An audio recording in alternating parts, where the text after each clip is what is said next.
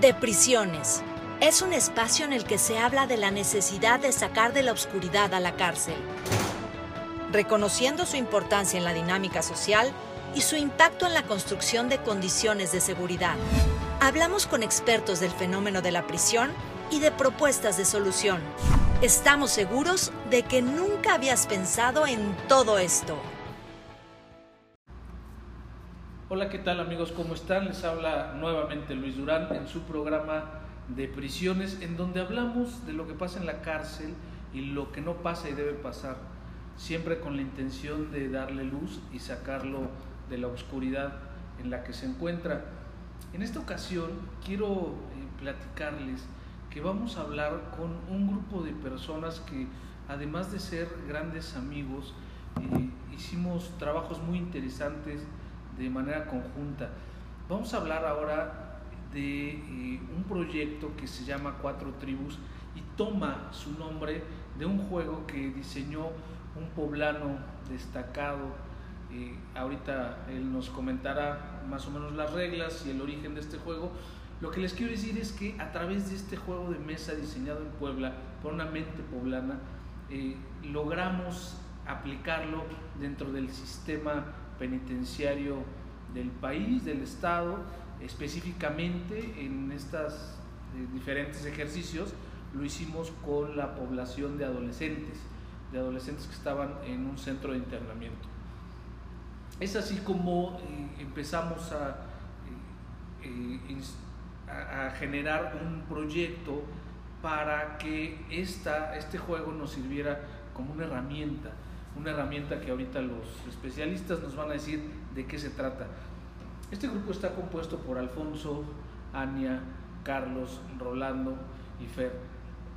Con todos ellos eh, hicimos, como les decía, este gran ejercicio que nos eh, hizo, además de estrechar lazos de amistad, eh, nos puso a estudiar, nos puso nerviosos, nos hizo que nos diéramos cuenta en cuestiones personales porque platicaremos en el transcurso del programa que lo tuvimos que jugar para poderlo aplicar.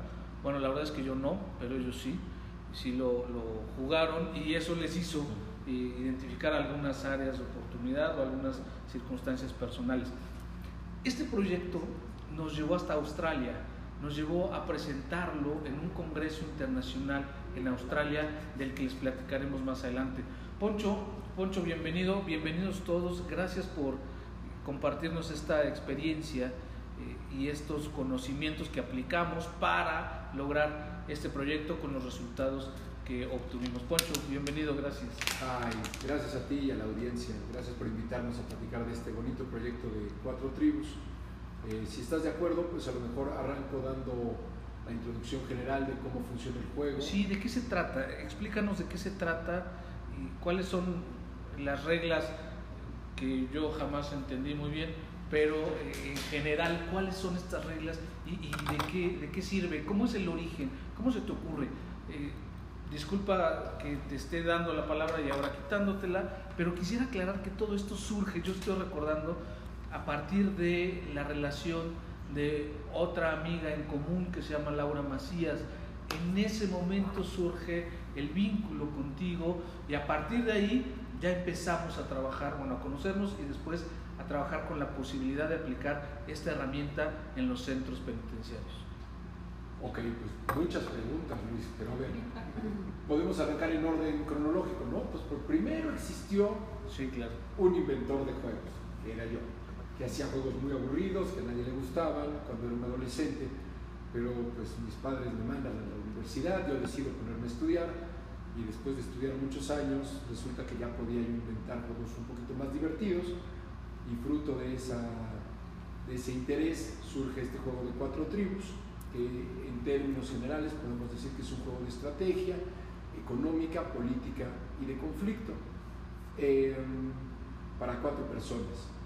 Eh, a grandes rasgos, para la audiencia, lo que debe de imaginar es que cada jugador debe de administrar los recursos de su tribu, decidir cómo hacerla crecer, entrar en negociaciones políticas con los otros jugadores y eventualmente el juego nos va llevando a ciertas áreas de tensión y de fricción que hay que resolver a partir de conflictos, ¿no? Es decir, los, conflictos pueden ser explícitos o implícitos, pero eventualmente termina siendo como una especie de ajedrez, ¿no? Tratas de capturar posiciones de las otras tribus, eh, no es un juego de exterminio, no vas a destruir a tu oponente, pero sí tratas de quitarle las áreas de influencia, ¿no? O el poder en el sentido ahí como abstracto, para tú poderlo administrar.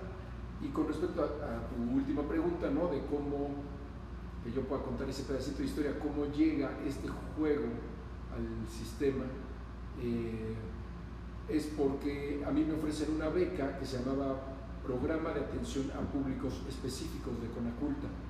Y entonces uno de esos públicos específicos era personas en situación de privación de la libertad. Yo no sé si todavía es el término correcto, pero en aquellos años era la forma correcta de, explicar a esa población. ¿no? Y entonces yo le cuento a Laura Macías que me ofrecen esa beca, que la voy a tomar, pero que no sé cómo incorporarme al sistema. Y resulta que, claro, ella es muy buena amiga de, de y de ti, y entonces me dice, te pongo en contacto con Luis, y ahí empezó esa magia. Y es así como eh, empezamos a platicar, empezamos a eh, descubrir de qué se trata, pero además cuál puede ser la aplicación eh, interesante en el sistema y decidimos iniciar en el sistema de justicia para adolescentes. en, este, en esta área vimos que era sumamente interesante para los efectos de poder aplicar este, esta herramienta. Ania, tú que formas parte del equipo, eres psicóloga, ya has estado con nosotros en, algunos, en algún episodio anterior. Eh, y justo en, ese, en esa plática recuerdas que eh, nos comprometimos con la audiencia para hablar de cuatro tribus. En ese momento recuerdo que dijimos que teníamos que hablar de este gran proyecto. Eh, ¿Qué nos puedes contar tú? ¿Cómo viviste cuatro tribus? ¿Cómo viste cuatro tribus? Pues fue una experiencia padrísima, la verdad. Eh, desde el momento en el que me piden colaborar con el equipo y que me platican de qué trataba, ¿no? de tratar de innovar en el sistema penitenciario, sobre todo con los adolescentes en cuanto al acercamiento y tratamiento o acompañamiento que les pudiéramos dar. Entonces, en un primer, en un primer momento, eh, la invitación era para eh, evaluar si esta herramienta podía ser llevada a intramuros con, con, estos chicos que han estado en contacto directo con la violencia, ¿no? con familias disfuncionales. Entonces, desde que empezamos a conocer la herramienta, a conocer el juego y ver la posibilidad de transformarla en un área de oportunidad para el sistema, eh, fue sumamente interesante y gratificante, ¿no? Al final los resultados y demás que iremos platicando a lo largo de, de, aquí de la entrevista. Gracias, Carlos. Tú también participas, eh, eres criminólogo, eh, te incluyes en este grupo y, de repente cuando empiezas a ver de qué se trata, qué fue lo primero que te viene a la mente, cómo piensas, pensaste que funcionaba o, o, a lo mejor dudaste de la, de la eficacia del juego del proyecto que, como les digo, empieza con un juego, un juego de mesa, pero se convierte en un proyecto de investigación, en un proyecto de investigación en el sistema que incluso fue publicado eh, en, eh, revistas internacionales. ¿no? Eh, ¿Qué pensabas tú al inicio de esto? Hola, pues bueno, primero muchas gracias por la invitación, así es, me adhiero a este grupo ya para grabar este podcast, muy bien, felicidades por eso. Y pues bueno, sí fue muy interesante la invitación desde el punto de vista de la criminología, pues siempre hemos recibido, yo soy criminólogo, como bien lo dices Luis, y siempre hemos recibido críticas al que la, la criminología es, puede ser predictiva del delito. Y yo considero que más que predictiva es analítica de, de esos comportamientos delictivos. Y cuando se inició Cuatro Tribus y Alfonso nos explicó las reglas y la idea que generaba el juego, pues fue muy, muy interesante. El, aquí lo que me llevó a mí también a adentrarme más en el interés de fue porque el decir toda la teoría de la criminología realmente se aplica, realmente sí es cierto lo que nos dicen los, los maestros de la criminología, tanto nacionales como autores de otros países. Y pues fue, eso es lo interesante, a lo largo de que lo fuimos, primero que nada lo jugamos, lo sentí en carne propia, ¿no? lo que el enojo, la ira, la decisión, la indecisión que se tiene en las ciertas jugadas. Y yo creo que eso se traduce en criminología analítica y funcionó a la perfección. ¿Cómo, cómo lo sentiste? ¿Por qué dices que lo sentiste? Bueno, antes que eso, antes de eh, aplicarlo en el sistema con adolescentes, pues decidimos jugarlo, ¿no? Para antes de emitir una opinión, pues necesitábamos conocerlo. Entonces nos eh, dedicamos a jugar dos, tres, cuatro sesiones, eh, una vez conociendo las reglas y pues nos tocó defender nuestro punto de vista, nos tocó tomar decisiones, nos tomó eh, decisiones importantes, si nos aliábamos, si no nos aliábamos, si, si jugábamos con mentiras, qué tan honestos somos. Y creo que eso, de eso se trata también la criminología, no solo es ocasionar delitos y ya, son decisiones que se toman con diferentes factores que se involucran y eso es lo que refleja Cuatro Tribus, exactamente. Y esta es una de las utilidades eh, de la aplicación de este juego en esta población, ¿no? Para ver, yo he aprendido de todos ustedes que es una herramienta proyectiva, ¿no? ¿No es así? O sea, a través del juego empezamos a ver que eh, cómo es que alguna persona puede reaccionar, cómo es que se maneja con estas cuestiones que platicaba Alfonso eh, relacionadas con eh, la administración, con eh, la, el manejo de estrés, el manejo de la angustia. ¿no? Sí, fíjate que como mencionan mis compañeros, después de jugarlo y experimentar de primera mano todas estas emociones que el juego está diseñado para generarlas en ti, nos dimos cuenta que estaba que podía funcionar como un simulador de, de, las situaciones que pueden enfrentar los adolescentes afuera en cuanto a a lo mejor yo no tengo presente que quiero eh, conquistar o que quiero ser parte de algún grupo y el entorno es el que me está obligando a tomar esa decisión. Y muchos de estos chicos tienen un discurso de eh, pues así es, así ha sido, en mi colonia así se manejan las cosas, mi papá está en la cárcel, ¿no? Casi como predispuestos al delito.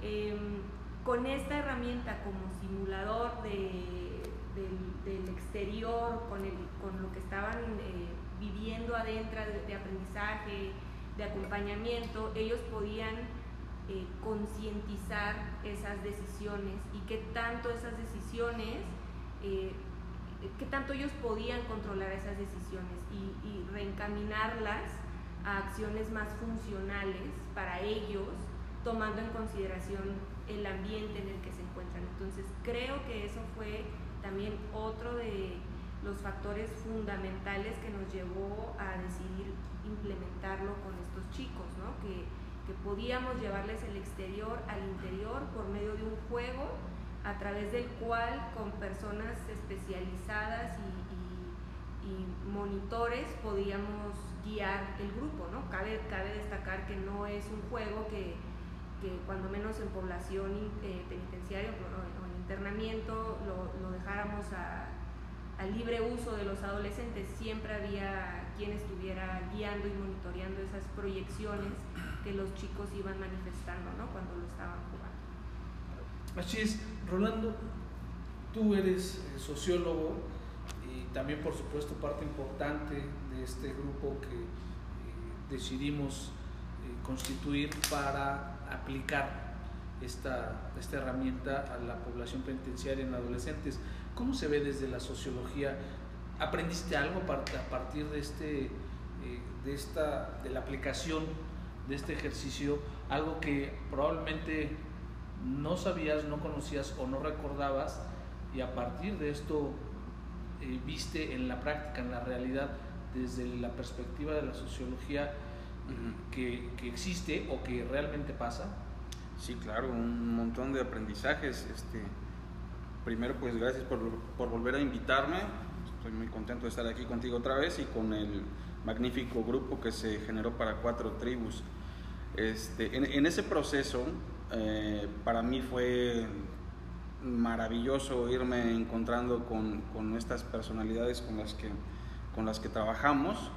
Un geniecito, siempre te lo he dicho Alfonso, eh, el, juego que has inventado es este, maravilloso con el nivel proyectivo que después descubrió este, Ania y el sentido criminológico, delictivo que, que, le agregó este Carlos, ¿no? Para mí fue primero un reto, ¿no? ¿Qué, ¿Qué, aporto desde la sociología para que con estos pequeños genios este, podamos aportar también eh, el sentido social, ¿no? E iniciaba Alfonso diciendo que es, un, es un juego que contiene características eh, económicas, políticas, militares y, y, de conflicto, ¿no? Bueno, ok, entonces eso es lo que vamos a analizar porque esencialmente el delito cometido por adolescentes y en general el delito pues plantea un conflicto y cómo se reacciona ante ese conflicto es lo que va a derivar en conductas delictivas, antisociales, disfuncionales en, en general. Jugando este juego, como mencionaba ahorita Carlos Ania, nos vamos dando cuenta poco a poco en la eh, interacción que vamos eh, teniendo nosotros como jugadores, que efectivamente tiene un sentido proyectivo bastante um, fuerte y que puede ser utilizable para aplicarlo con los eh, adolescentes y en este mismo sentido, pues ayudar a su proceso de regreso, de regresar a la sociedad más o menos en condiciones eh, mejores que como, que como ingresaron. ¿no? Entonces el, el aprendizaje sociológico fue esto que ya hemos discutido este, algunas veces anteriores, de cómo se interrelacionan la psicología, la criminología, el derecho y la sociología para darle sentido al proceso de reinserción social de los, de los muchachos y creo que en este caso pues resultó muy, muy bien y los resultados ahí están, ¿no? Eh, se publicó internacionalmente, eh, se presentó en Australia y eso da muestra de que tiene esta herramienta mucho poder analítico. Así es. Eh, ¿Quién, quién podría explicarle a nuestro auditorio eh, cuál es la dinámica de, la aplicación y del juego? ¿Cómo es que se hace? ¿Cómo es que eh, se establece esta dinámica de, la participación de las personas que juegan este, este, este juego Cuatro Tribus?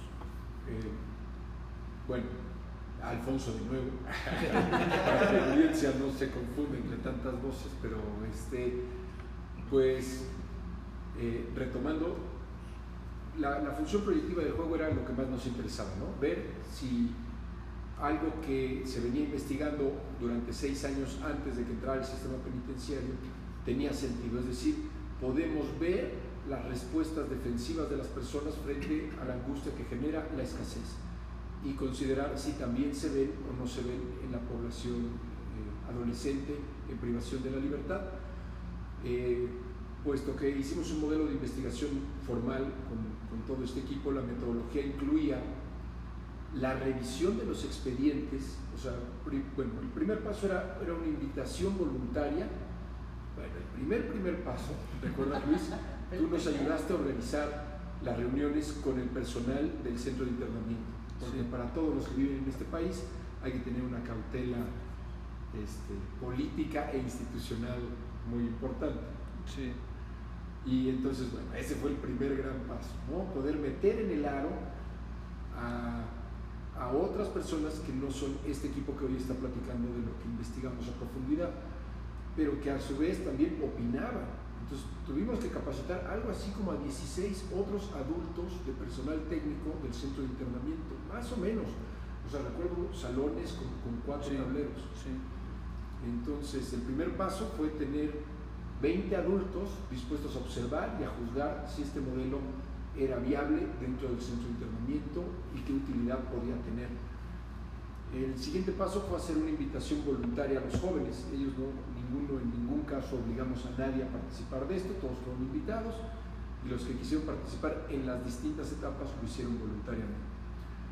El siguiente paso es de los que ya habían aceptado voluntariamente, revisábamos los expedientes para tener una idea general de, claro, del delito, la historia y las, las razones por las cuales habían perdido la libertad. ¿no?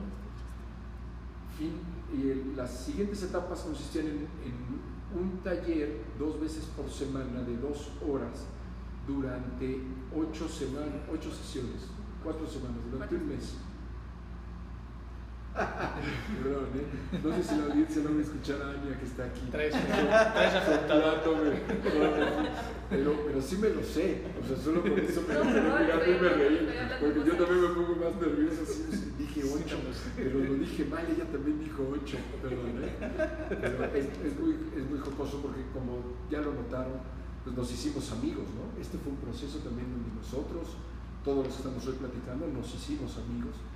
No éramos amigos, no nos conocíamos y fue parte de la magia que este proyecto, al menos en mi vida, trajo, ¿no? Aprender del sistema eh, penitenciario nacional, mucho a través de ellos, y, pero también ganar amigos. Y finalmente, después de que ocurre, ah, bueno, al final de cada sesión, se volvían a reunir los 16 o 20 adultos a discutir qué habíamos visto en cada adolescente y cuáles de las conductas observadas tenían sentido en todo su historial. Y lo hacíamos sistemáticamente todas las sesiones.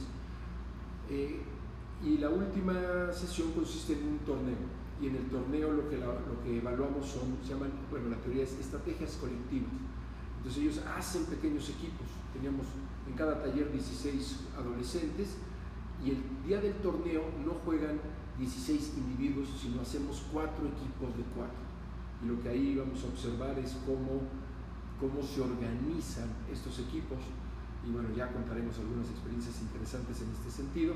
Pero así es como corre el programa y al final de las ocho sesiones elaboramos eh, una serie de reportes finales de forma individual donde indicamos en qué medida el tratamiento ha, tenido efectos y en qué medida conviene apretar en algunas áreas que se hayan observado en los jóvenes.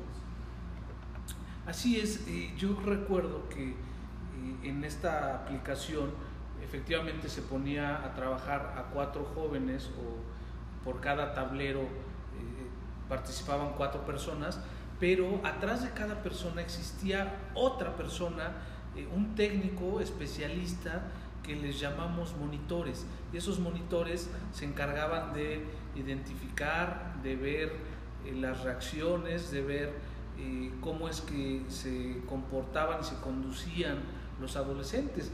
Quiero decir, teníamos que estar vigilando si, si obedecían las reglas, si tenían alguna reacción adversa, si entendían y eran capaces de comprender con claridad la dinámica del juego. Y estos monitores eran los especialistas, los especialistas que han tenido bajo su cuidado a estos adolescentes, bajo su cuidado en diferentes áreas, en el área eh, psicológica, en el área criminológica, en el área jurídica, y ellos son quienes hacían las veces de monitores que estaban vigilando el desempeño de cada uno de estos. ¿Cómo fue que vieron la participación? Quiero preguntar si fue una participación eh, ágil de los monitores o les costó también trabajo poder entrar a esta dinámica eh, porque quisiera que la audiencia sepa en muchas ocasiones las limitaciones que también el personal técnico tiene. Eh, efectivamente vamos a platicar algún tipo de historias, pero eh, en, este, en, esta, en este momento quisiera que nos, que nos comentaran si vieron algún tipo de resistencia o de dificultad de parte de un profesionista encargado de eh, la implementación de un tratamiento, un cuidado, una guía de los adolescentes para aplicar esta herramienta. Fíjate que es muy interesante, primero, aclarar que la figura del monitor la, fue creada para la implementación en Intramuros. Eh, me parece que eh, en las ocasiones o en las escuelas, ¿no? cuando lo, aplicabas, eh, Alfonso, sí, sí, estabas tú siempre presente, pero a lo que quiero llegar es que no había un seguimiento tan específico y tan individualizado como se hizo en Intramuros jóvenes. Entonces, para que fuera individualizado y específico para cada caso, se creó esta figura. Entonces, estábamos 16 personas aproximadamente eh, trabajando con estos chicos, donde cada uno de los especialistas tiene una función distinta con respecto al acompañamiento que tiene con estos chicos.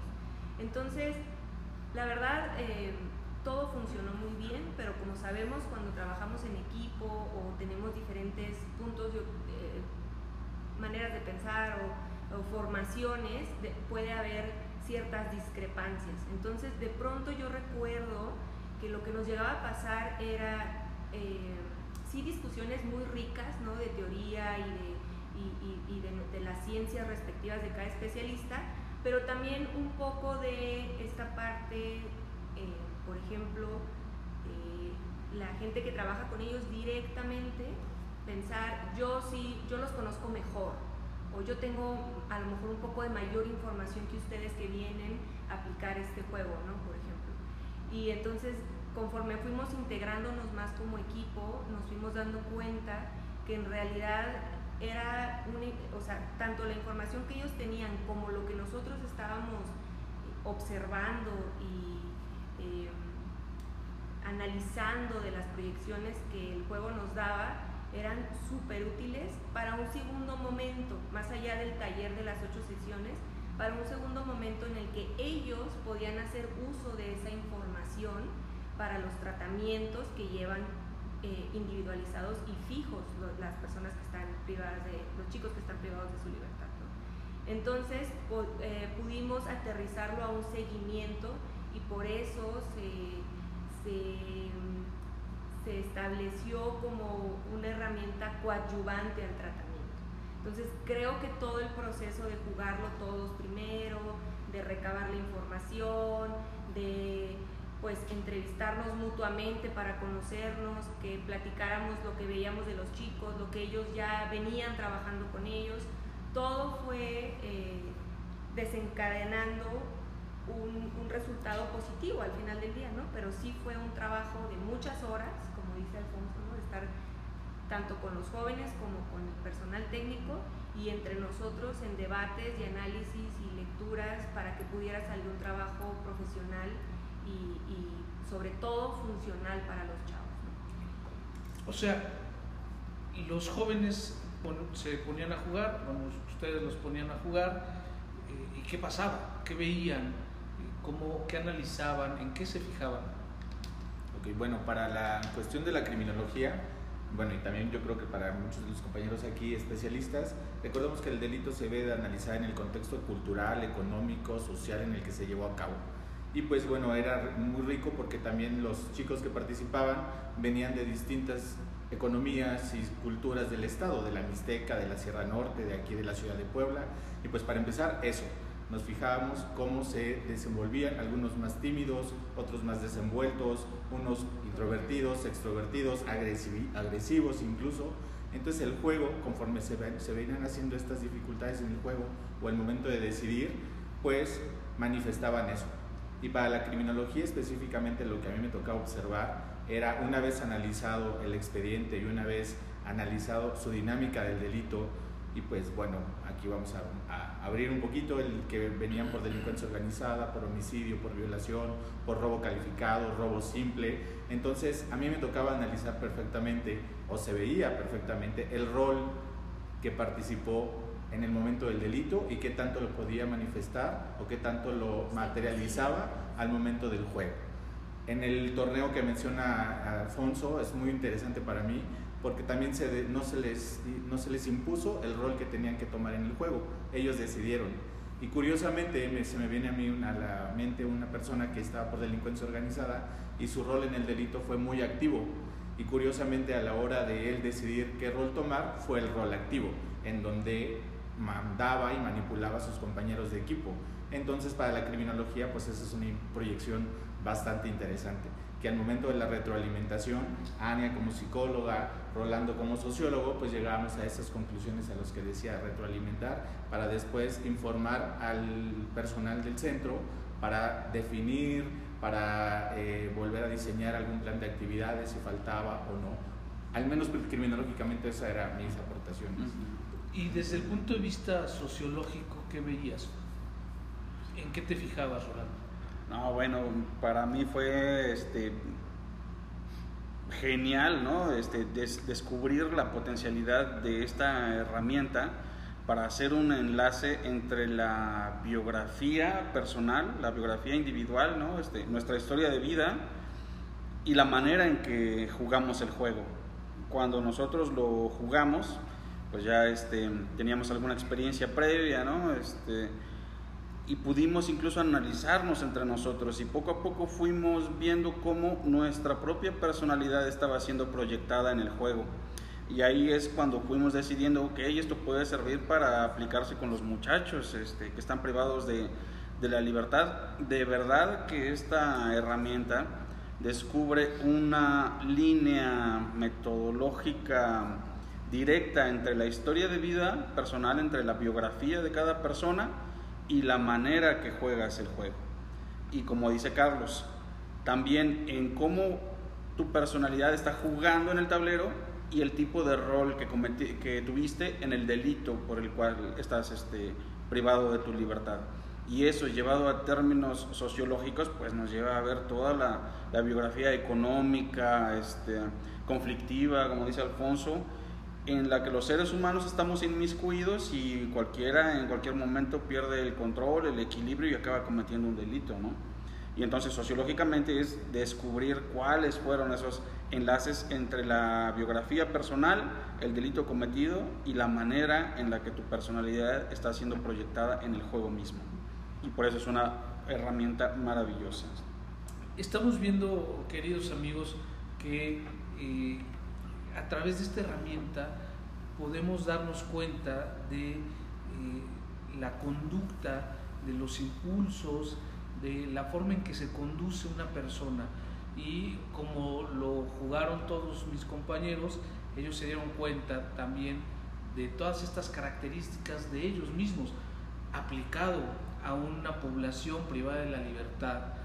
Esto arroja resultados sumamente ricos porque podemos identificar precisamente cómo es que se condujeron al momento de cometer el delito, eh, qué posición jugaban en el grupo de delincuencia, si es que venían de algún grupo de delincuencia, o en un grupo social, en un grupo eh, familiar, eh, desde dónde vienen y cómo es que están integrados en esa pequeña sociedad. Entonces, este, podemos identificar de esta manera datos interesantísimos de cómo fue la dinámica electiva, cómo es la historia del sujeto y a partir de acá cómo poder eh, prevenir que vuelva a considerar todas estas características o impulsos o motivos que los llevan a cometer el delito en el momento en el que a ellos se les hace presente a través de un juego y ellos mismos se dan cuenta de esto. Fer, ¿cuál es eh, la, participación y, en qué forma tú descubriste la utilidad de este instrumento? Hola Luis, una voz nueva. Gracias por invitarme. Eh, bueno, mi participación en, en, este equipo fue, lo explicó muy bien Poncho hace ratito, fue hacer toda la coordinación y como la logística del programa y este, bueno, pero lo que yo quería comentarles es que este, este juego tiene un efecto, yo soy abogada y realmente no fungí como un monitor con los, con los adolescentes, nada más mi papel era como de espectador estando ahí adentro con ellos. En esta primera etapa, Ajá, la primera etapa. vamos a platicar la segunda etapa de la aventura de Australia, ¿no? Y Exactamente. Este, participaste de manera muy importante. Este, y el efecto que tenía el juego era, era impresionante porque este, los adolescentes están acostumbrados a mostrar una cara con el personal del centro de internamiento. Entonces ellos manipulan sus versiones, manipulan sus sentimientos, manipulan, les dicen lo que quieren oír los especialistas. Y a través de este juego, pues realmente como que se les cae esa máscara, no, no tienen no tienen cómo esconderlo porque tarde o temprano, eh, por ejemplo, el que tiene, el que es impulsivo, pues acaba bajando el tablero. A mí me tocó sentarme, un día faltó uno de los adolescentes y me tocó sentarme con cuatro hombres a jugar. Pues, ¿cómo les iba a ganar una mujer, no? Entonces, ahí la reacción que tuvieron esa vez fue impresionante porque normalmente habían llevado el juego de una forma muy tranquila, muy pacífica, y controlaban todo. Y en el momento que me senté a jugar, y les gané, pues obviamente sacaron una conducta que no había sido reflejada antes. Sí, de esta forma vemos efectivamente cómo eh, la conducta o las, los rasgos eh, que han presentado a lo largo de su vida y que seguramente fueron los que los llevaron a cometer este delito, eh, se proyectan y surgen en este momento. Eh, en el ejemplo que acabas de poner, Fer, pues pudiste o se pudieron dar cuenta de la forma en que estos cuatro o estos tres jóvenes que estaban jugando no toleraban que una mujer pudiera participar y o pudiera ganarles.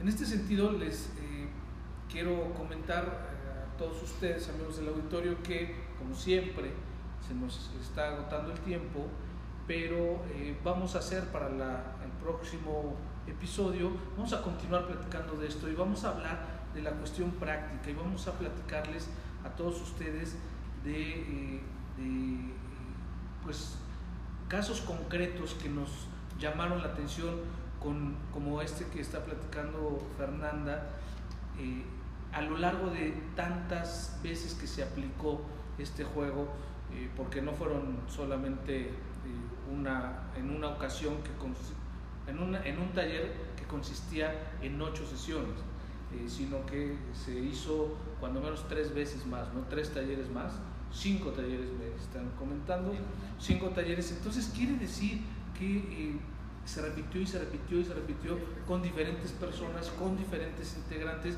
con diferentes resultados.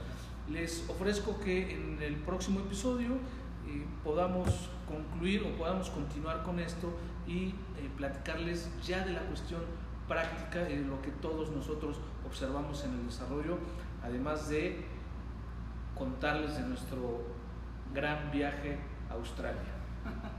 Muchas gracias. Gracias, eh, querido equipo, por gracias. Acá participar. gracias por la invitación.